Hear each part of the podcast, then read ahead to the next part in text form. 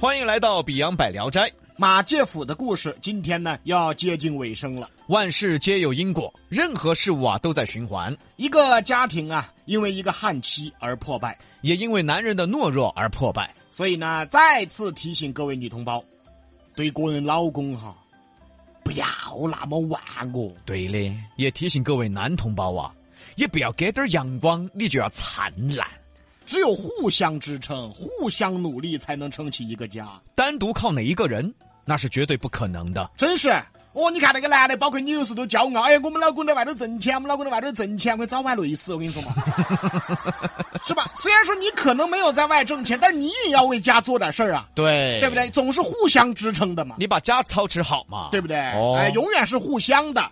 所以说，《聊斋志异》里面呢，也有很多没有鬼神的，主要讲的就是我们大家也许都会面对的生活。所以呢，《聊斋》啊，堪称四大名著以外的第一名著。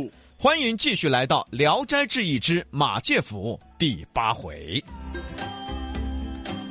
上回书讲到，汉妻经受了报应，杨万蛋原本以为汉妻会有所改变，结果呢，是看你歪的时候，我是有所改变。因为杨万蛋啊吃了马介甫给的这个神药啊，力大无穷，把汉妻收拾的是跪地求饶。结果看你这儿过那么久，你又不歪了，甚至你都歪不起来了。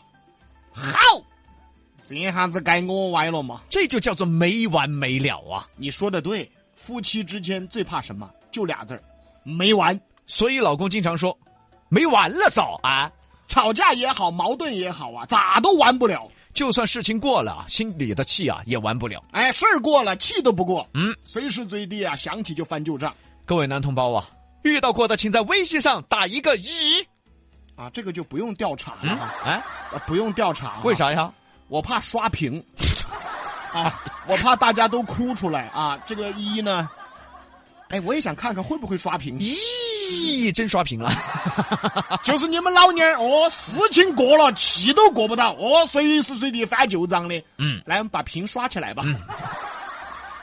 其实人性就是如此啊，这故事里的汉妻也是这样啊。见着杨万蛋软下来了，哦，他又开撕了。这一下呢，就把杨父给逼走了。父亲离家出走，上山出家去了，逼死了弟弟杨万忠。就剩下杨万忠孤儿寡母，还遭汉妻欺负啊，马介甫接走了侄儿喜儿，喜儿的妈妈也走了。家破人亡之时，县里知道了这些事儿，革去了杨万忠秀才的身份，取消了生员资格，认为他这样的家呀，不配当读书人。又过了好几年，家里失火了，这杨万蛋拿不出主意啊，因为他根本就不敢拿主意啊，对呀、他什么都得听汉妻的呀。这一点呢，我们昨天也反复说过，夫妻之间啊，要给彼此的性格留点空间。男人嘛，那不管你再怕耳朵，你媳妇儿再怎么收拾你，这男人本色的空间呐、各位当老妞儿的啊，一定要给他留住一点儿啊。不要啥子你都麻杆吃尽了啊！你把这边麻杆吃尽，那边放出来嘛。他都麻杆吃尽，变成一个窝囊废，他屁都不敢放响的呀！那真的有一天家里出大事儿了，需要这个男人去顶着的时候，啊，男人只会对你说：“嗯，老娘，你说咋个办呢哎呀，我们逼哥演母豆儿演的好？”啊那在演嘛， 不是哦，看得多啊！哎呀，他不敢拿主意了。这个时候，果然杨万蛋就变成了这样，大火是越烧越大，也拿不出个主意。而汉妻啊也吓坏了，女人家呀更拿不出主意啊。这下好了，大火烧毁了家园，就连邻居家也被烧了。县太爷判杨万蛋赔偿一切损失。杨万蛋变卖家产也实在无奈，把卧床不起的小妾王氏也卖给了其他人家。这下就剩下杨万蛋和他汉妻了，没办法，四处流浪吧。刚流浪了没几天啊，汉妻提出，我要改嫁。杨万蛋傻了。哦，以前赶都赶不走，我要写休书你就打我，现在遭难了，你要改嫁了。你说这什么媳妇儿啊？这是杨万蛋无奈了，想起这么多年发生的事儿，怪这汉妻可以怪，可是也怪自己啊。也是自己纵容了这个汉妻啊，才有了今天的地步。这时候他要改嫁了，杨万蛋心说呀，你早点儿走嘛你！你这个时候走，你不是丢下我一个人吗？汉妻决定要走了。万万没想到，杨万蛋呢，懦弱的样子又来了，不尊重啊！我啥子都不得了，只有你了，不尊重嘛！你也走吧你，干什么？你也走吧，你那个死不得儿！哎呀，这不演演洋万蛋吗？再说了，你不是早就想让他走吗？老娘啊，你不要走嘛！我我现在只有你了啊！呀呀呀呀呀！ 也活该这个杨万蛋呐、会家破人亡啊，一点志气都没有。这样的妻子，平时家里条件好的时候，在家是为非作歹，又万恶又恶毒。现在家里遭难了，哎，你还要改嫁？就这样的妻子，你就该让他走，可是杨万蛋他窝囊啊！啊，你不要走嘛！你不要碰我，你不要走嘛！哎，你不要碰我。果然没留住，汉妻走了。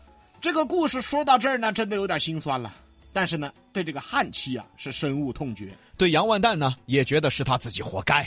现在这个样子的人呢还多啊，屋头呢日子过得不错的时候呢，他不好生活，啊， 一天这儿不对那儿不对了，结果屋头落魄了，哦，他也要离婚了，对于好坏都是你是吧？啊好也要作，坏也要作。啊，不作不舒服，杨万蛋没办法呀、自己再苦苦哀求也留不住这汉啊妻呀、这又不知道过了多少年，杨万蛋变成了一个讨口子。完了，全完了。 大爷噻，大妈呀，给点钱噻，给点钱啊！你看人比哥还很专业，这啥啥？这这跟你学的这是？哎呀！一场无情的大火烧毁了我的家园。对，这倒是实话， 是烧毁了你的家园。那后面呢，李老师？在这里为大家献上一首歌曲，祝愿好心人一生平安。有过多少往事？鼓！掌！妈呀，不止说，还唱，看看专业的。哎呀，这一日来到一个大户人家门口乞讨，大爷噻，大妈呀，卢比噻，卢比呀、你！干什么？有我什么事儿？哎，我一听这个调儿我就习惯了。我打里面出来一个翩翩公子，呵，这公子一看，伯父，杨万蛋仔细一瞧，这这不是喜儿吗？伯父，你咋变成这个样子了？啊，喜儿，你咋变成这个样子了啊？俩人都不认识了。伯父杨万蛋从一个读书人变成了一个讨口子，侄儿喜儿从一个骨瘦如柴的受苦小孩儿变成了一个大户人家的公子。赶紧搀扶伯父进门啊！这一进门一看，好家伙，就这家啊，金碧辉煌啊！打屋里走来一个老头儿，牵着一个孩子，一看，爸，老汉儿，居然是养父，这怎么回事呢？原来全靠马介甫。马介甫带走喜儿以后，让喜儿读书，花钱培养她。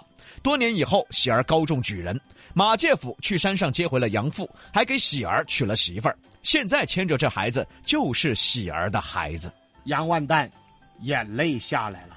兄弟呀、啊我的结拜兄弟呀、你你咋不把我接走嘛？我吃饱了，我我这哎哎哎，我们结拜过来哈，兄弟。你把你个人的日子过成那副样儿，你无药可救，我接你做啥子啊？哎，我们结拜了的的嘛。哦哦哦，道德绑架呀！你不是怕你媳妇儿吗？你不是要跟你媳妇儿过吗？你已经无药可救了，今天当了讨口子也是你的下场啊！喜儿把伯父请进家门，这一家人呢也算重聚了。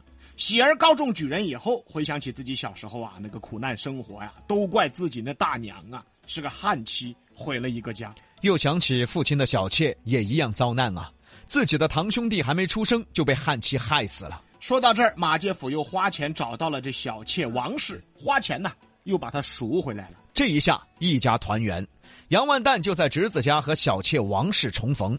几年后又生了个孩子，把王氏扶为正妻，终于一家人过着像样的日子了。全靠了这个结拜兄弟马介甫啊！那么另一头的汉妻尹氏呢？确实改嫁了，可要知道那时候改嫁它不像现在呀、你看现在离婚了的，大家观察嘛，早的呢，往往比以前还好。现在离婚了的呢，大家观察嘛，二婚的生活比一婚的还好啊。这是个很奇怪的现象。我们专门研究过，也问过一些二婚夫妻啊，哎、就一句话回答，因为都搞懂了婚姻到底是什么，都知道了到底哪些底线是不能碰的。嗯，两个人相处怎么去给对方留空间，怎么保留性格空间？两个人相处，怎么样才能真正的互相扶持、互相互相支持？这些都搞懂了，所以啊，现在的二婚比一婚的过得要好。真是嗯，啊，合着自己的一婚就是自个儿折腾没的哈。你可以这么理解啊，就是自己作没的啊。而古代不一样啊，古代妻子离婚了、休了再改嫁，那就难了。嗯那不可能嫁到什么条件好的家庭。条件好的，别人都娶黄花大闺女。汉妻隐士嫁了一个屠户，张屠户。果然，真正的报应才刚刚开始。屠户啊，你歪，我比你更歪。你懂粗，看哪个粗？隐士经常被这屠户暴打呀，这个时候你想歪都歪不起来了。有一次啊，这隐士实在也忍不住了，爆发了。你想，他毕竟他是个汉妻啊呀、结果汉妻肯定打不过屠户啊，这屠户更猛，用刀在隐士大腿上捅了一个窟窿，捅了一个洞，用麻绳穿过，把隐士吊在房梁上打呀。这个是拴猪嗦啊，啊。就是拴猪啊！大家看以前啊，他吊猪就这么吊的啊。对，屠户他这个专业，哎，这一吊就吊了好几天呢。多亏邻居相救啊，才救下了隐士一条命。可是由于这个麻绳在腿里，绳子嘛有很多小碎渣，碎渣在肉里已经拔不出来了。隐士这条腿那算是废了，而隐士废了一条腿，仍然每天做家务，每天伺候张屠户啊。这时候他才知道，以前的日子真是好日子。